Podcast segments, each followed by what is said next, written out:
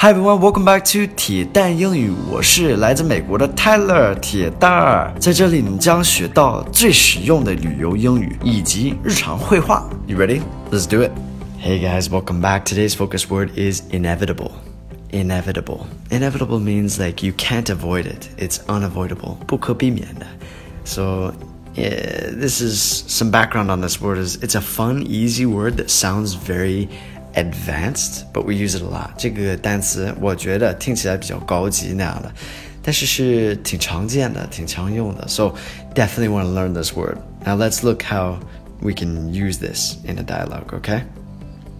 It was inevitable that we would run into some bad weather on this trip. It is the rainy season after all.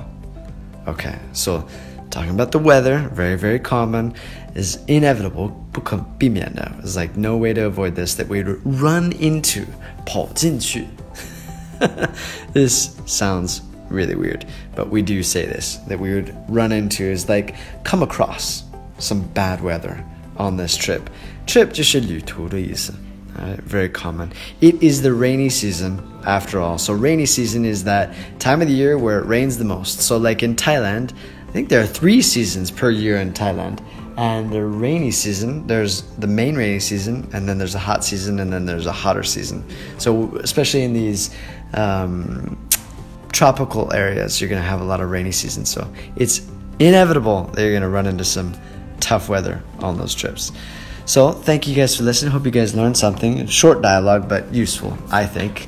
And uh, if you guys have any questions, let me know. If you guys learned something from today's lesson, I'd appreciate it if you show me with a thumbs up. Give me a like. That would be awesome. And yeah, have a fantastic day. Make it a great day. I'll speak to you guys soon, all right? Take care. Bye, guys.